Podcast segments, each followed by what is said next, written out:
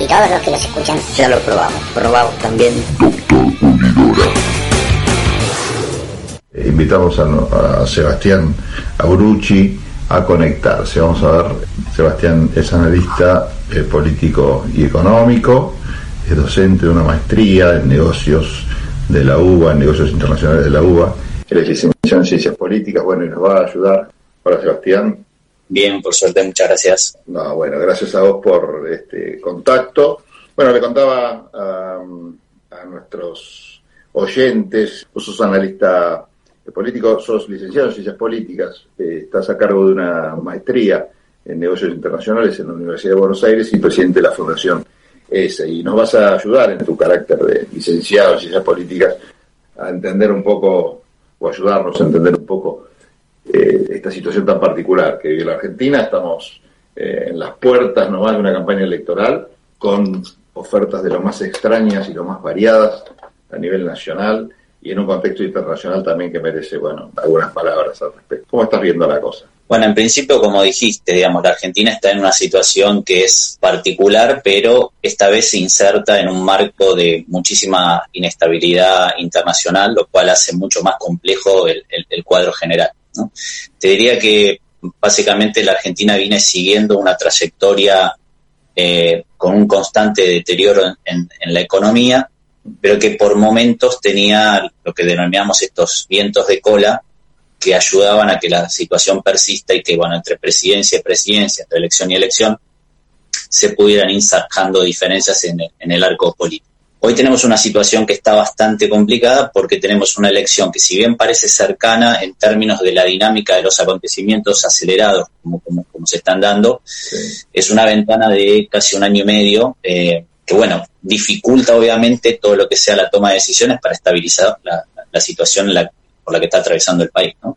Porque se siente, no sé si vos lo, percibís igual, una suerte de parálisis, ¿no? También en materia de, gestión, que no sabe si responde a una incapacidad propia de quienes están a cargo de la cosa, de manejar la cosa pública, o de una situación en la que se encuentra y que ni el mejor capacitado podría hacer mucho, ¿no? Porque siempre se analiza la Argentina mirándonos el ombligo, pero está bueno este tipo de análisis más geopolítico que nos permite ver realmente qué capacidades o posibilidades tenemos de hacer algo o simplemente esperar que la cosa mejore. Ahí podemos entrar en un análisis, eh, digamos, de la superficialidad que es trabajar todo lo contextual que, que, en la Argentina viene siendo repetitivo, es decir, podríamos hablar de la inflación, podríamos hablar de la dificultad para generar empleo formal, podríamos hablar del déficit fiscal constante que tienen los distintos gobiernos, es Ahora, esa superficialidad también se debe a que en el fondo hay cuestiones que la Argentina no termina de resolver y hoy el mundo yo te diría que está entrando para hacer un paralelismo entre que lo que está pasando en Argentina se ve afectado con lo que está sucediendo obviamente en el exterior, hoy el mundo está entrando en una etapa de redefinición de todas las estructuras internacionales. Y, y, para hacerte, si querés, un análisis global de por qué la Argentina está como está hoy, yo te diría que, digamos, ese mundo, el mundo que conocemos hoy, que se empezó a redefinir con, con la Primera Guerra Mundial, tuvo un proceso de indefinición entre la Primera y la Segunda Guerra Mundial, y que a partir de la victoria, digamos, de los aliados en la Segunda Guerra Mundial, configuró un orden internacional que es el que hoy está, en, de alguna manera, siendo rediscutido, esa Argentina de, digamos, de mitad del siglo pasado nunca adhirió plenamente a los componentes que se establecieron en el bloque occidental para que digamos, los países puedan generar riqueza y se puedan desarrollar. En el caso, si vos querés, para trabajarlo década por década, hacerlo muy rápido, pero creo que va a ser orientador para los que nos están mirando. Si vos, si, vos analizás la década del 50 y la década del 60, es la década, son las décadas de salida de la Segunda Guerra Mundial y donde los países que adhirieron plenamente al concepto de orden internacional establecido con Estados Unidos como potencia hegemónica, empiezan a mostrar ese inicio de desarrollo. Es el, es el momento en el cual vos ves economías que empiezan a despegar del resto de economías que empiezan a estancarse. Y si querés tenés el caso Corea, una, digamos, una, una, economía devastada por la guerra que empieza a encontrar su inserción en el marco internacional a través del desarrollo de tecnologías, Japón, que se empieza a recuperar, Australia, que se empieza también a, diferenciar y a despegar, en lo que es América del Norte, Canadá y, México muy en conjunto con lo que, lo que es el, hub de producción americano, que es liderado por Estados Unidos.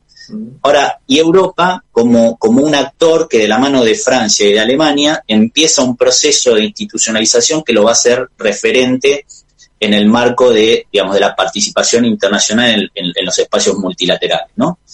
Eh, Argentina y la región, te diría, porque esto ya, excede a la Argentina en términos internacionales, nunca se terminó de configurar como un polo de atracción de producción y de capitalismo para, para el desarrollo. ¿no? Es decir, el Mercosur, que es un desarrollo tardío de una integración, no termina de generar un hub de producción sudamericano que se integra a cadenas globales de producción. Digamos, los gobiernos a partir del 45 nunca adhirieron plenamente a dos conceptos, si vos querés, que son básicos eh, ordenadores del desarrollo internacional, que era que las, eh, los países del bloque occidental eran democracias consolidadas y que el comercio internacional, es decir, la integración internacional, era el eje del desarrollo y de la riqueza de los países. ¿Por qué? Básicamente también porque se adoptó el dólar como moneda de intercambio global y vos estabas obligado a insertarte en estos procesos dinámicos de comercio para poder entrar en ese flujo que te permitía obtener dólares para tu, vendiendo tu producción, es decir, a, partir de exportaciones y integrarte, y con esos dólares obtener de, los otros países aquello que tu, país no, es, no desarrollaba y necesitaba para, para crecer.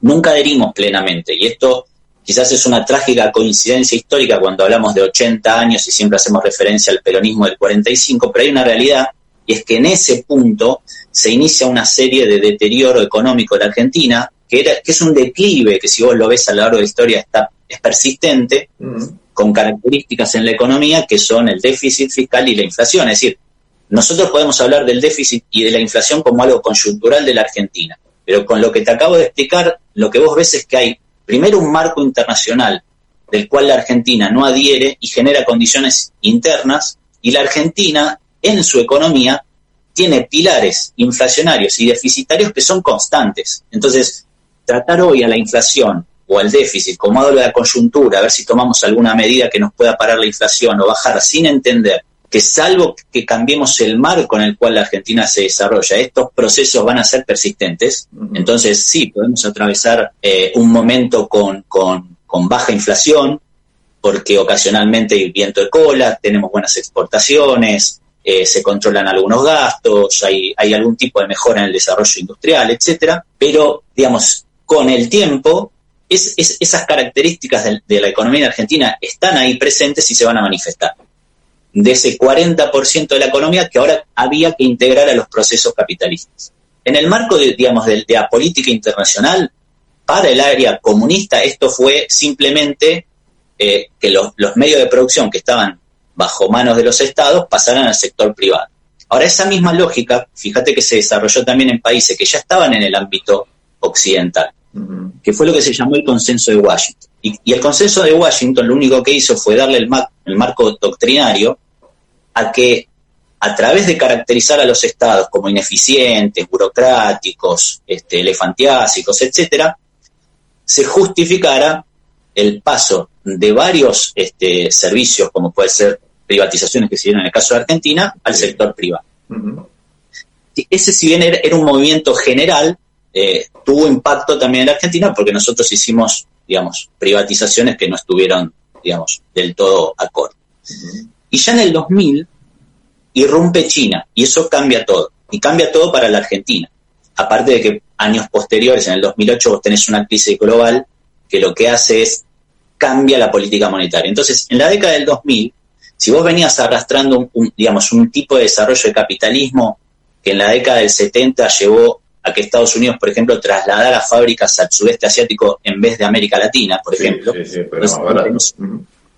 claro, eh, digamos, era más rentable, tenías ventajas comparativas en términos de la geografía, por, por un montón de cosas. Pero ¿qué pasó? Cambió la lógica tradicional que se venía desarrollando por muchos años, que era que América Latina era el ámbito de desarrollo de, inversiones complementarias de los países centrales.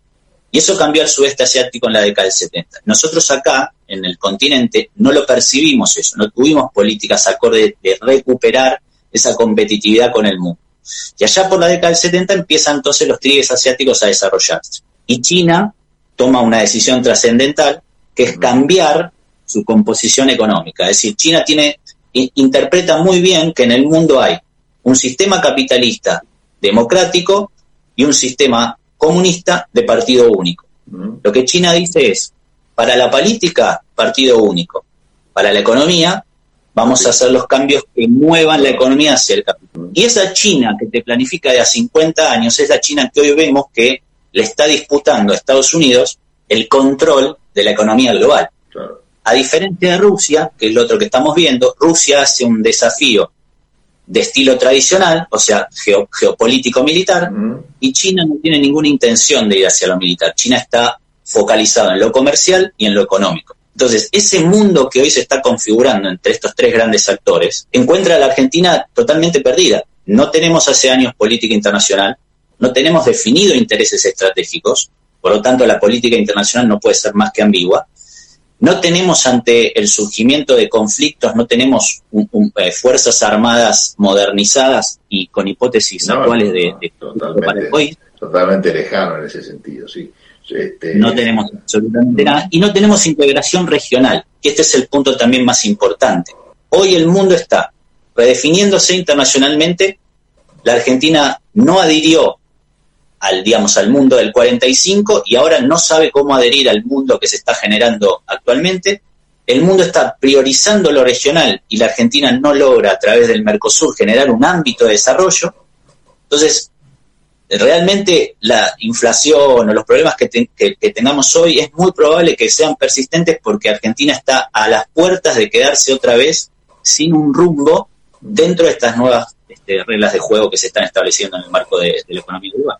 Sí, yo creo que, a ver si vos considerás lo mismo, muchas veces cuando la Argentina optó por alguna posición, en general no me parece que no fue por convencimiento sino más por más que por convicción por necesidad o porque fue impuesto de otro lado. Por ejemplo bueno la necesidad de terminar con los aliados en contra del eje alemán en el 45 fue una decisión que se tomó ya con la guerra casi terminada bueno y había que, firmar en algún lado ya no quedaba otra pero no se podía ser distraído ahí porque realmente ya había ganado los aliados y por más que él era bastante filonazi en el sentido de admirar las estrategias militares, no digo todo, todo el concepto malo del nazismo, no pudo, digamos, este, mirar para otro lado y tuvo que declararle la, guerra, ya con la guerra ya terminada casi. Después también, cuando vos hablabas del consenso de Washington, previamente también estuvo la época de las dictaduras, Argentina llega a una dictadura, más allá de la, del por qué, mirando lo que pasó en la Argentina, llega, hay una tendencia en toda Latinoamérica, y, Argentina llega a eso. De hecho, me atrevería a decir que llega a la, la democracia en el 83, fruto también del fracaso que fueron todas esas experiencias dictatoriales, más allá del mérito que tuvimos nosotros como sociedad, de entender que eso ya no iba más, y el desastre que fue Malvinas y todo, pero había una ola eh, para terminar con todas esas dictaduras. Argentina fue pionera, pero después enseguida vino Chile, otros países, bueno, Brasil también estuvo por ahí por esas épocas. Eh, siempre como que me da la sensación de que nuestros grandes hitos que vendemos como propios, es lo que decíamos al comienzo, están enmarcados por una tendencia eh, universal hacia uno u otro lado. Ahora, y acá viene la pregunta o lo que a mí me genera duda, en este contexto donde vos bien definiste, ¿no? Por un lado está Estados Unidos, por otro lado en lo político y militar está Rusia, por otro lado en lo económico, eh, ya te diría a niveles muy competitivos con Estados Unidos, está China. Como que hay un mundo, digo, que está un poquito más dividido o compensado, ¿no? Para un lado, para el otro, con distinto, no hay una potencia hegemónica. Uno no puede decir, bueno, hegemónicamente, bueno, si Estados Unidos, si hablamos en lo militar, es superior a China y a Rusia. Pero si hablamos en, términos económicos, que es por ahí lo que define en realidad el pie de la balanza, me, atrevería a dudar. Y si hablamos en términos poblacionales, en realidad vos contás los países que apoyan, por ejemplo, a Estados Unidos en la guerra Rusia-Ucrania, Rusia-Ucrania, y son más los países, pero en cantidad de población es más la población que está a favor de Rusia que a nivel mundial que de Estados Unidos. Entonces, me parece que hay un, equilibrio que por ahí en otro momento no se daba, por ahí me estoy equivocando, es muy superficial el análisis, pero ¿crees que la Argentina tiene posibilidades de elegir más libremente en función de esto que hay varios eh, poderes en pugna a nivel mundial? Mira, más allá del debate histórico, para no entrar en si aliados o el eje o si China o si Estados Unidos, eh, el punto es si vamos a repetir, eh, digamos, los posicionamientos tradicionales que tiene la Argentina. Y te doy un ejemplo. No viene al caso si es Estados Unidos o si es China, si, por ejemplo, nosotros tenemos un discurso donde decimos que queremos priorizar eh, el valor agregado, el desarrollo industrial y tecnológico, etcétera, y cuando el mundo está ante un cambio en su matriz energética, tratando de volcar todo ese desarrollo hacia lo eléctrico, por ejemplo, y sin entrar en el debate si es correcto o no es correcto, pero está pasando, eh, nosotros, mm, digamos, nos sentimos orgullosos porque tenemos depósitos de litio y queremos exportar. Entonces, ahí hay un gran error de concepto, que es esto que yo te digo, de que no entendimos las reglas del 45, no nos supimos integrar, no estamos entendiendo las reglas ahora y no nos vamos a saber cómo integrar, independientemente de con quién. Entonces, si, si nosotros no entendemos que vamos a repetir esta idea, si vos le preguntás a cualquier persona antiimperialista, ¿qué es lo que te va a decir? No, porque la Argentina tuvo un periodo en el cual era proveedor de materias primas. Y yo te pregunto hoy, ¿qué estamos haciendo? Estamos haciendo exactamente lo mismo. Si estamos repitiendo esta lógica de que porque el mundo tiene una línea de desarrollo y nosotros tenemos el producto básico primario, vamos a estar insertados desde ahí. Pero esa experiencia nosotros ya lo vivimos. Entonces, estamos cometiendo un error entre el, discurso y lo que realmente proponemos como políticas públicas. Tenemos necesidad de inversiones, tenemos el producto primario y no somos lo suficientemente inteligentes para desarrollar una, una estrategia que traiga esas inversiones hacia el país para que el país pueda hacer algo más que otra vez un exportador primario. Si no, vamos a estar mañana festejando que, que exportamos litio o que exportamos soja y va a ser absolutamente lo mismo, no importa cuál sea el commodity. Ahora, respecto de los posicionamientos internacionales que voy a decir y cómo lo afectan a la Argentina. Tradicionalmente el alineamiento con Estados Unidos fue, digamos, distante, pero ¿por qué? Porque la Argentina, como te dije, siempre se insertó desde un punto de vista contestatario, siempre fue, eh, digamos, el que trató de vulnerar el sistema o de generar eh, eh, digamos, para sí mismo un beneficio que no, no tenía desde un aporte hecho al sistema cómo conseguirlo. Entonces, las características justamente de la economía argentina fueron de una característica cerrada. Entonces, nosotros nos cerramos porque no hacemos uso, o mejor dicho, no respetamos de aquello que cosas que el mundo respeta. Y si el mundo no considera, por ejemplo, que imprimir genera valor, cuando vos imprimís internamente te puede servir, pero automáticamente en comparación con la generación de valor del mundo te empobrece y a la larga eso sucede. Y no es ni, ni más ni menos que verlo reflejado en la inflación. Entonces, la economía argentina desarrolló esas características de economía cerrada. Hoy lo que nosotros deberíamos hacer es estratégicamente entender el mundo. China, China está generando un marco de competencia, pero dentro del propio sistema capitalista, que esta es la novedad porque la discusión que había hasta la década del 90 era qué sistema económico prevalecía, si el capitalismo o el comunismo. Entonces vos tenías 12 filas claras. China no disputa eso.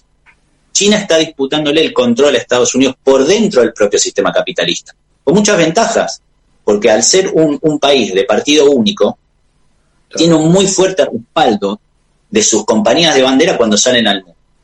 y tienen una planificación estratégica digamos, sostenida sobre el tiempo y la paciencia de darle eh, a esa planificación todo lo que requiera para desarrollarse, que muchos de los países, Argentina ni hablar, Argentina no tiene tiempo para desarrollar estrategias. Entonces eso es una gran contra para nosotros.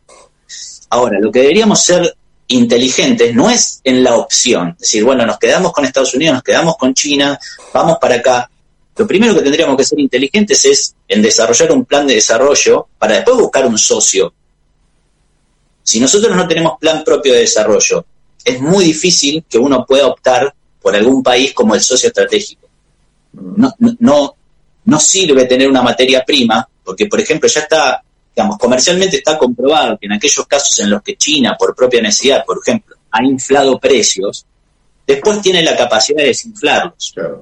Pasó, por ejemplo, en el caso cuando eh, China tuvo esa esa crisis en la producción de cerdos por, por, una enfermedad que tuvo que hacer una, eh, una matanza de cerdos para, para no enfermar a la población y automáticamente el precio internacionalmente subió. China salió al mundo a comprar y subió. Y un día dijo, no compro más. Y, y, esa sobreexpansión de la producción derribó los precios. Entonces, eh, eh, no, podemos comparar el poder económico que tiene China y, y, digamos, de establecer parámetros dentro de la comercialización que el que tiene la Argentina. Por otro lado, si vos tomás principio de siglo, el comercio, es decir, la integración, era solo de un 10%, un 15% como mucho, es decir, solo el 10-15% del comercio a principio de siglo estaba regido por alguna estructura de acuerdo bilateral, comercial o de acuerdo de aceleración. Hoy es imposible que vos quieras salir al mundo a comercial si no entendés, digamos, toda esta gama de acuerdos de, digamos, de promoción del comercio y de las inversiones que hay, porque hoy ya tenés más del 90% de la economía global trabajando sobre esos parámetros. Entonces vos no podés venir como un outsider y querer vender todo. Claro. Una de las lecciones que dejó la pandemia, que era la revalorización de lo regional, debería ser el primer ámbito de desarrollo estratégico de Argentina. Si vos tenés tres hubs de producción, claro, por donde pasa el 80% de la economía mundial, y tenés una América Latina relegada, tu primer ámbito de desarrollo, el más rápido, el, digamos, el más accesible, tendría que ser el regional. Entonces, cuando vos contrastás eso con disputas con, gobiernos como por ejemplo con el de Brasil, te das cuenta que hay una imposibilidad real de avanzar en estrategias de desarrollo. E, esos problemas puntuales, por ejemplo con Brasil, que siempre se habla, los problemas arancelarios, siempre hacen referencia eh, a alguna u otra industria, cuando hablas de la automotriz, del calzado, la textil, bueno, en fin. Me parece cosas como demasiado pequeñas para, para que sea la razón que realmente impide el desarrollo de estos mercados, que recordemos, se remonta el título, por lo menos Mercosur, a los 80, cuando Alfonsín y Sarney firman ese acuerdo, que una integración no solo económica, sino también se hablaba de integración cultural, educativa, en fin, abarcaba varios aspectos. Sin embargo, por lo menos la económica está como en los 80, ¿no? No ha pasado absolutamente nada. Debe haber algo más que un acuerdo entre aranceles que no logramos eh, cerrar. No sé qué es. En la relación, en la relación con Brasil, vos tenés que entender que hay disputas que, tienen que ver con esta idea errónea de, digamos, de liderazgo, ¿no? Argentina siempre tuvo, digamos, la idea de, de, ser el marco, digamos, de referencia a América Latina. Ahora, eso para mediados del siglo pasado podía tener algún tipo de sentido. Argentina tenía indicadores que eran de, digamos, de, de, país desarrollado, en educación, en ciencia, en tecnología, etc. Ahora, cuando yo, cuando arrancamos la charla, te dije que la característica de Argentina es que a partir de, mitad del siglo pasado, lo que vos ves es una línea de declive. No importa, no importa los parámetros que es una línea de declive, y esa línea de declive, más allá de las políticas públicas particulares, tiene que ver con esto de que la Argentina se quedó afuera del mundo. Entonces, con Brasil tenés otra cosa. Primero tenés una historia de, donde había hipótesis de conflictos reales, y después tenés una historia de pretensiones de liderazgo. El caso más, grande es, es, la pretensión de Brasil de ocupar un lugar permanente en el Consejo de Seguridad de Naciones Unidas, que no tuvo el apoyo regional. Entonces, si vos lo comparás con el, con el, digamos, con lo que siempre se compara la región del Mercosur, que sería la idea de la Unión Europea, la Unión Europea pasó por distintas instancias. La Unión Europea no nació siendo la Unión Europea. Nació como, como una eh, asociación entre Francia y, Alemania con algunos acuerdos por, temas productivos, que era la, la, Comunidad Económica del Carbón y del Acero. Después se mutó a la Comunidad Económica Europea. Después se mutó a la Unión Europea. Que era nada más económica, como su nombre lo dice, ¿no? Exactamente, ah. exactamente después mutó a ser una verdadera integración. Pero acá es importante, la historia influye, por eso la respuesta a tu pregunta es, no hay una historia de integración latinoamericana, todo lo contrario, hay rivalidades que no terminan de entender digamos, sus liderazgos, cosa que no sucedió en Europa, porque a pesar de todas las disputas, Europa es el centro de las disputas, de las guerras, digamos, digamos, de los conflictos si vos ves los protagonistas, cada vez Argentina se vuelve menos interesante como socio en cualquier aspecto, ¿no? Porque no es la misma Argentina de hace unos cuantos años, como bien dijiste vos. Correcto. Y porque el proceso de deterioro la viene dejando cada vez más aislada en términos de su contribución a, digamos, eh, digamos, a la integración regional o al ámbito, o al ámbito económico global. Esa es una realidad. Ahí lo que te decía también es, es si, si nosotros entendemos cómo el mundo caracteriza la riqueza y, y dónde está la generación del valor, deberíamos tener políticas internas que traten de fomentar que eso suceda en la Argentina. Entonces, hoy estamos muy alejados de la, digamos, de la, investigación y de la innovación que, pica en punta, digamos, de, de, donde hoy el mundo está, está desarrollándose. Eh, tampoco vemos, ponele que fuera el caso que no tengamos esa tecnología de punta para, para poder estar liderando el, ranking de los países que están en esas tecnologías, pero de repente las entendemos, entendemos hacia dónde van y podemos desarrollar procesos complementarios de esas tecnologías. Nos podríamos integrar a una cadena de producción global y sin embargo no lo hacemos.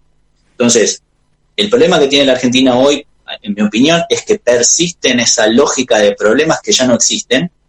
Los resultados son resultados de tomar medidas para solucionar cosas que ya no se aplican, mientras el mundo avanza aceleradamente y hoy está a las puertas de, de una redefinición inclusive del orden internacional. O sea, hoy no puede haber marco a la vez más propicio y a la vez más desafiante para la Argentina. Es decir, porque si no hacemos las cosas bien, estamos a las puertas de, digamos, de una segunda intransigencia en términos de país en el ámbito global, pero si hacemos las cosas bien, este puede ser un momento de un salto adelante, digamos, donde lo que no hiciste en el pasado no importa tanto porque te adherís a un nuevo futuro. Entonces, si no tenemos políticos que tengan esa visión estratégica, es muy difícil digamos, que la Argentina mejore porque simplemente, digamos, vamos a congelar los salarios, vamos a congelar los precios, vamos a subir las retenciones, o vamos a bajar el gasto, o vamos a subir los, el transporte público. Es decir, esas son todas las cosas que la economía interna